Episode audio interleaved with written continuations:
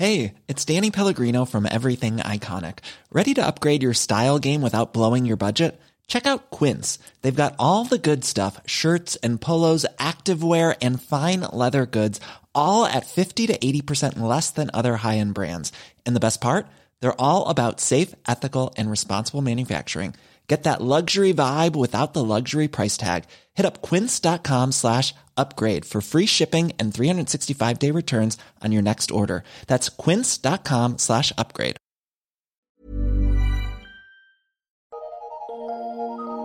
Eu sou Mário Persona e essas são as respostas que eu dei aos que me perguntaram. Você perguntou se toda denominação seria uma seita. Qualquer denominação seria uma seita. Sim, qualquer denominação é uma seita, apesar de nem toda seita ser uma denominação.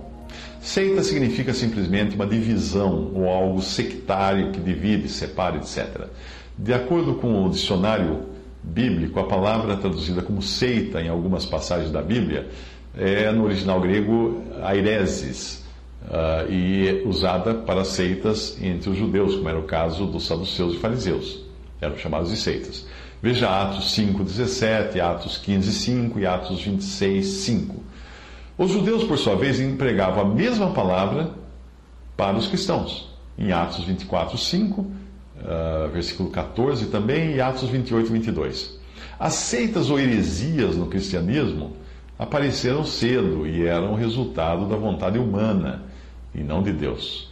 Do dicionário bíblico conciso, eu tiro o seguinte: abre aspas, a raiz da, da palavra grega significa escolher e demonstra que uma heresia é algo peculiar.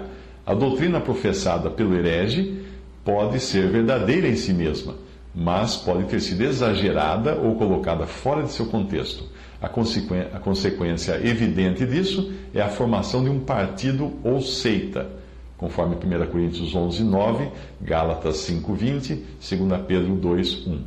Quem adere a uma heresia é um herege, e depois da primeira e segunda demonstração deve ser rejeitado. Fala Tito 3, 10. Havendo Deus dado em Sua palavra tudo o que era necessário para a igreja, não existe espaço para escolha ou vontade humana. O homem deve ser um humilde receptor.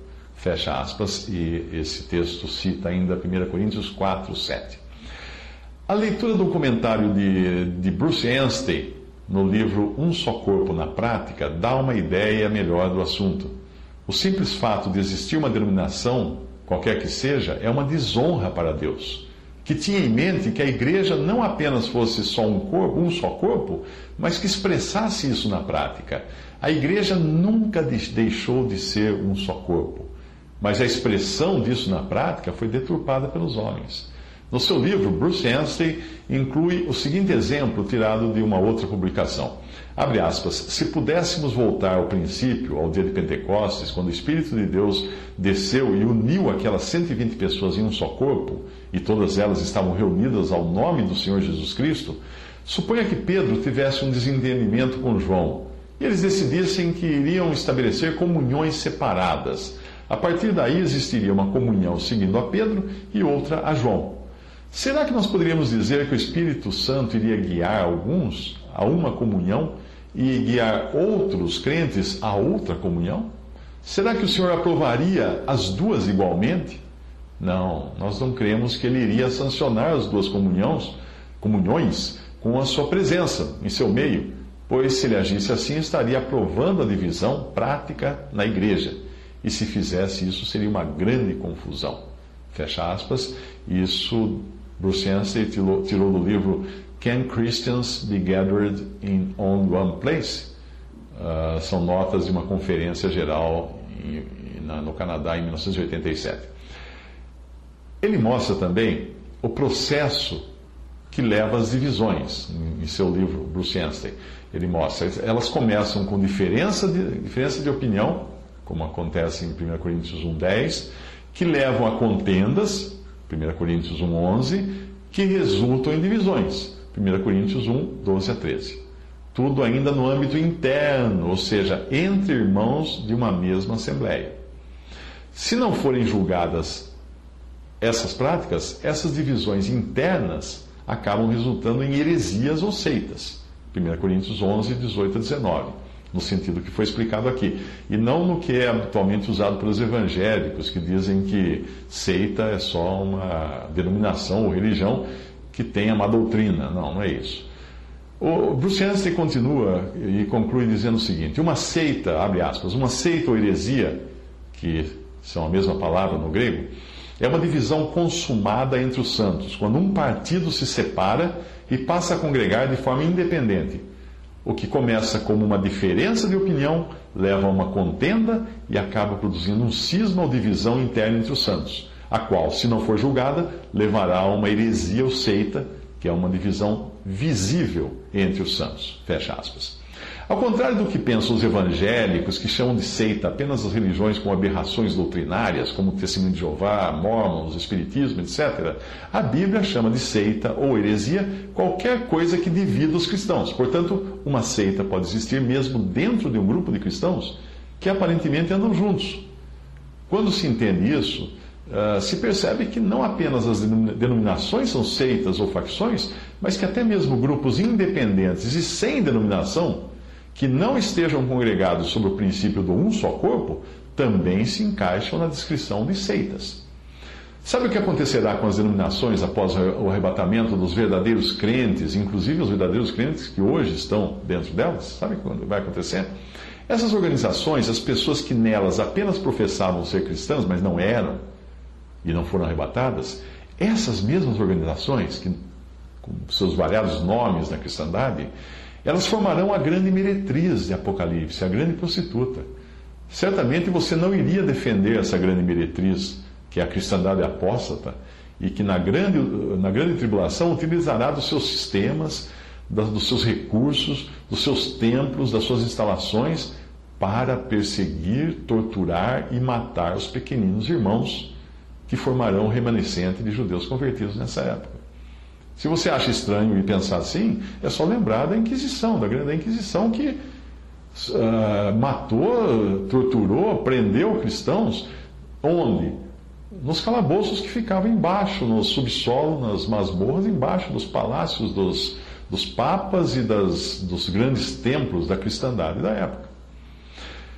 Nada disso, porém, implica um julgamento das pessoas que hoje estão nessas seitas ou divisões ou denominações. Muitas delas são irmãos amados que, conhecer, que nós conheceremos no dia do arrebatamento e encontraremos no céu. Mas, infelizmente, na terra estão divididos em compartimentos sectários criados por homens por causa dos nomes e das organizações que esses mesmos homens criaram.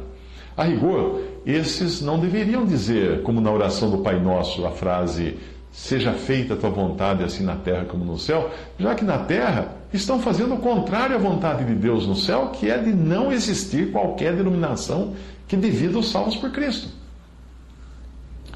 Se não existissem denominações, ou se, se não existem, né, de fato não existem considerando que não existem denominações ou divisões entre os irmãos no céu, por que nós iríamos promover essa coisa na terra? Dividir cristãos por diferentes nomes. A reação de um cristão sincero a isso não é tentar consertar o que está errado e nem mesmo frequentar as denominações para tentar convencer os seus membros a mudarem de ideia ou tirarem o nome. Não é isso. A reação bíblica é simplesmente apartar-se separar-se de tudo aquilo que não tenha fundamento na palavra de Deus. Apartar-se do mal é o que Moisés fez. Quando ele viu o mal disseminado no arraial, no acampamento de Israel, o que ele fez? Ele tomou para si a tenda da congregação e a armou fora do arraial, longe do arraial. Aí, quem queria buscar o Senhor tinha que fazer o quê? Saía do arraial ou do acampamento e se dirigia à tenda da congregação fora do arraial. Êxodo 32, 7 diz: Tomou Moisés a tenda e a estendeu para si fora do arraial, desviada longe do arraial. E chamou-lhe a tenda da congregação. E aconteceu que todo aquele que buscava o Senhor saía à tenda da congregação que estava fora do arraial, fora do acampamento. Apartar-se do mal e dos vasos que estão contaminados com o mal é o que também nos ensina 2 Timóteo 2 que também nos alerta para não tentarmos julgar quem é e quem não é do Senhor, porque somente o Senhor conhece os seus. Em 2 Timóteo 2, 19 a 22, diz o seguinte: Todavia o fundamento de Deus fica firme tendo esse selo: O Senhor conhece os que são seus, e qualquer que profere o nome de Cristo, aparte-se da iniquidade. Ora, numa grande casa, não somente há vasos de ouro e de prata, mas também de pau e de barro, uns para honra, outros, porém, para desonra. De sorte que, se alguém se purificar destas coisas, será vaso para honra, santificado e idôneo para uso do Senhor, e preparado para toda boa obra. Foge também das paixões da mocidade e segue a justiça, a fé, o amor e a paz com os que, com um coração puro, invocam o Senhor.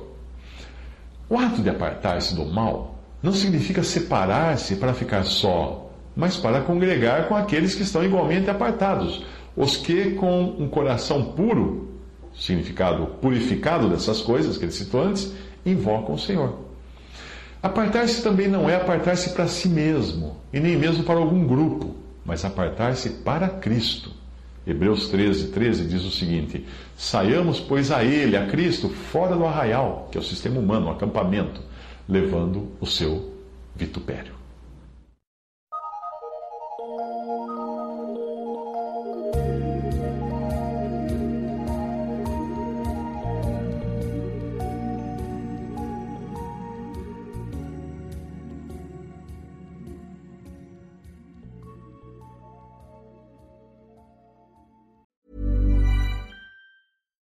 Hi, I'm Daniel, founder of Pretty Litter. Cats and cat owners deserve better than any old fashioned litter. That's why I teamed up with scientists and veterinarians to create Pretty Litter. Its innovative crystal formula has superior odor control and weighs up to 80% less than clay litter. Pretty Litter even monitors health by changing colors to help detect early signs of potential illness. It's the world's smartest kitty litter.